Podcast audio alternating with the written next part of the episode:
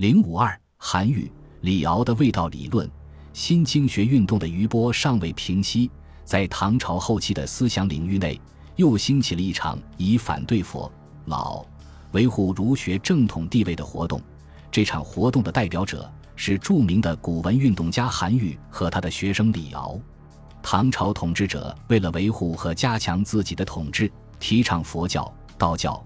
然而中后期的藩镇割据证明，佛。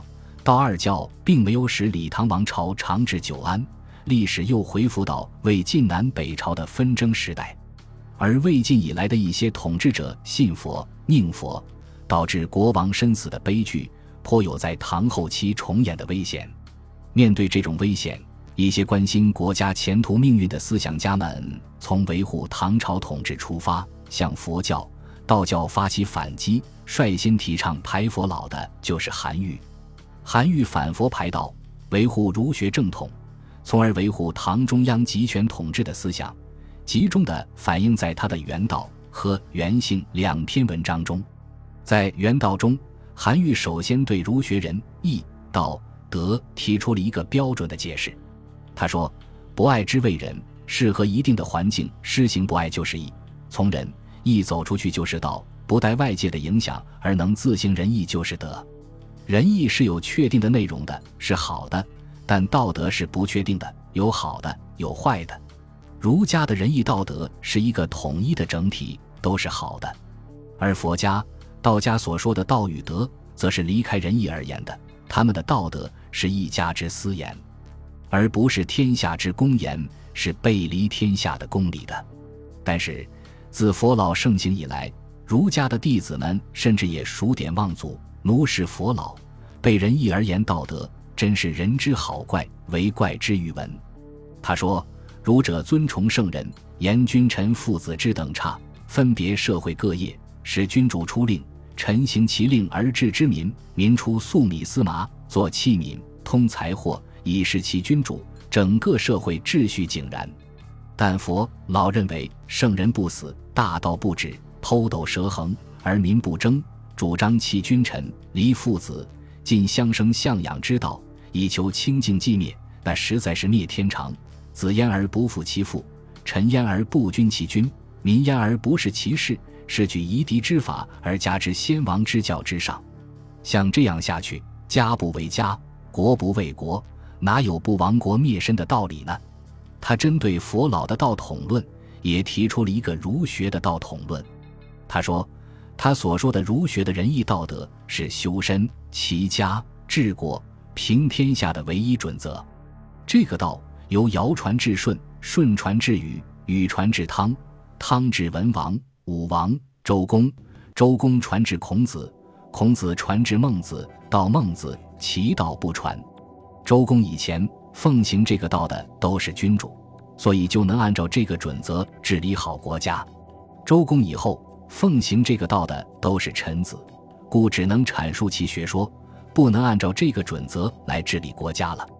而要恢复等级秩序，继续儒学的道统，那就要出家的僧侣道士归附为民，焚毁其书，用儒学之道引导全社会恢复到君臣、父子、兄弟、夫妇的境地。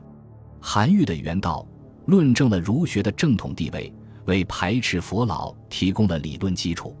与此同时，他还针对佛教灭情以见性的人性论写了另一篇文章《原性》，论述情与性的关系。他认为性也者，与生俱生也；情也者，皆于物而生也。也就是说，人性是生来就有的，而人情是感受外物而产生的。人性分为上、中、下三品，上者性善，下者性恶。中者善恶相混，构成性的内容有五种，即仁、礼、义、智、信。上品者守五德之中的一德，并能通于其余四德；中者对五德之一稍许具备一些，因而对其余四德也就不能全通；下者则与五德全相背离。而情也分为上、中、下三品，构成情的内容有七种，即喜、怒、哀、惧、爱、恶。欲，上者对于七情可以克制，动之适中；中者于七情之中，有的过甚，有的不足；下者则任情而动。性的三品和情的三品是相对应的，也就是所谓性之于情是其品，情之于性是之品。上品的性具有上品的情，下品的性具有下品的情，这是不可改变的。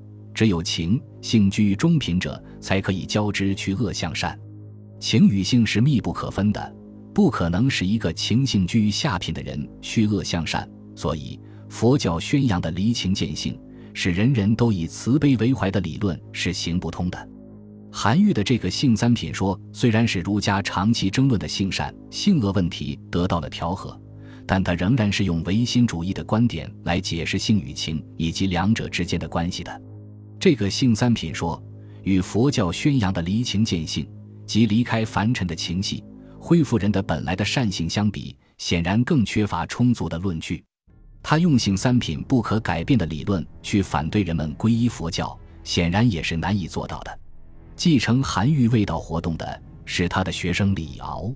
李敖似乎也觉得他的先生的性三品说还比较笼统，说服力不强，于是又写了一篇复性书，专门谈论性与情的关系和如何复性的问题。在复性书中，李敖坚持性善论，认为人的本性是善的，而情是恶的。人之所以为圣人者，性也；人之所以获其性者，情也。七情循环交来，淹没了人的善性。所以世界就显得浑浊了，正像水本来是清的，火本来是明的，但是杀魂入水，烟雨于火，就看不到水的清澈和火的明亮了。然而，性和情并不是完全对立的，情不自情，因性而情；性不自性，因情而性。性情者，天之命也，圣人得之不惑者也；情者，性之动也，百姓逆之而不能知其本也。这就是说，情本身并不能产生情，而是来自于性；性也不是来自于性，而是来之于情。性与情都在互相作用。圣人和百姓都是有性有情的，但圣人得知天命，能以性治情，不为情所动，性情就表现为一体，就是人善；而百姓为情所动，逆于情而淹没了本来的善性。圣人懂得人性都是善的。人人可以循善不息而成为圣人，所以治理以节之，作乐以和之。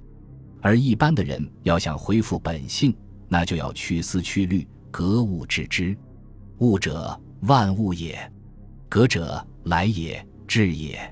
物质之时，其心昭昭然，明辨焉而不应于物者，是致之也，是知之至也。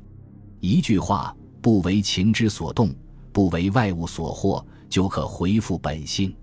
李敖的这一复性说，虽然比他的先生的人性不可改变的理论有所进步，但他主张人们完全超然于物情之外，去用仁义礼智信修身养性，达到至圣的境界，同样是一种空想，与佛家的离情见性并没有本质的区别。因而以此来反对佛家的出世思想，同样是软弱无力的。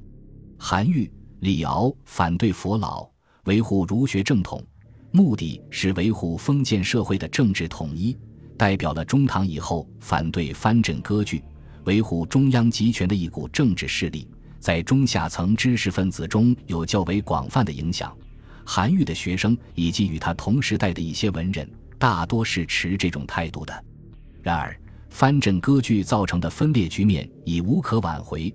儒学的道统在这种局势面前同样显得软弱无力，所以他们的卫道活动虽有其积极的政治意义，但并没有多少实际效果。从思想领域来看，自魏晋以来，儒、佛、道三家经过长期的较量，各自都在发展中增添了新的思想内容，同时也在互相吸收、互相融汇，在原来各自为政的基础上，孕育着一种新的学说和思想。唐代后期的新经学运动，韩愈、李敖的味道活动，从表面上看都是儒学自身的思想活动，实质上是儒、佛、道三教融汇的结果。新经学宣扬的回归原始的忠厚敦朴，韩、李宣扬的性命说，都在一定程度上融汇了佛老的思想。这种吸收和融汇，终于导致了宋代理学的产生。从而结束了儒、佛、道三教的斗争。中国的思想史从此又步入了一个新的领域。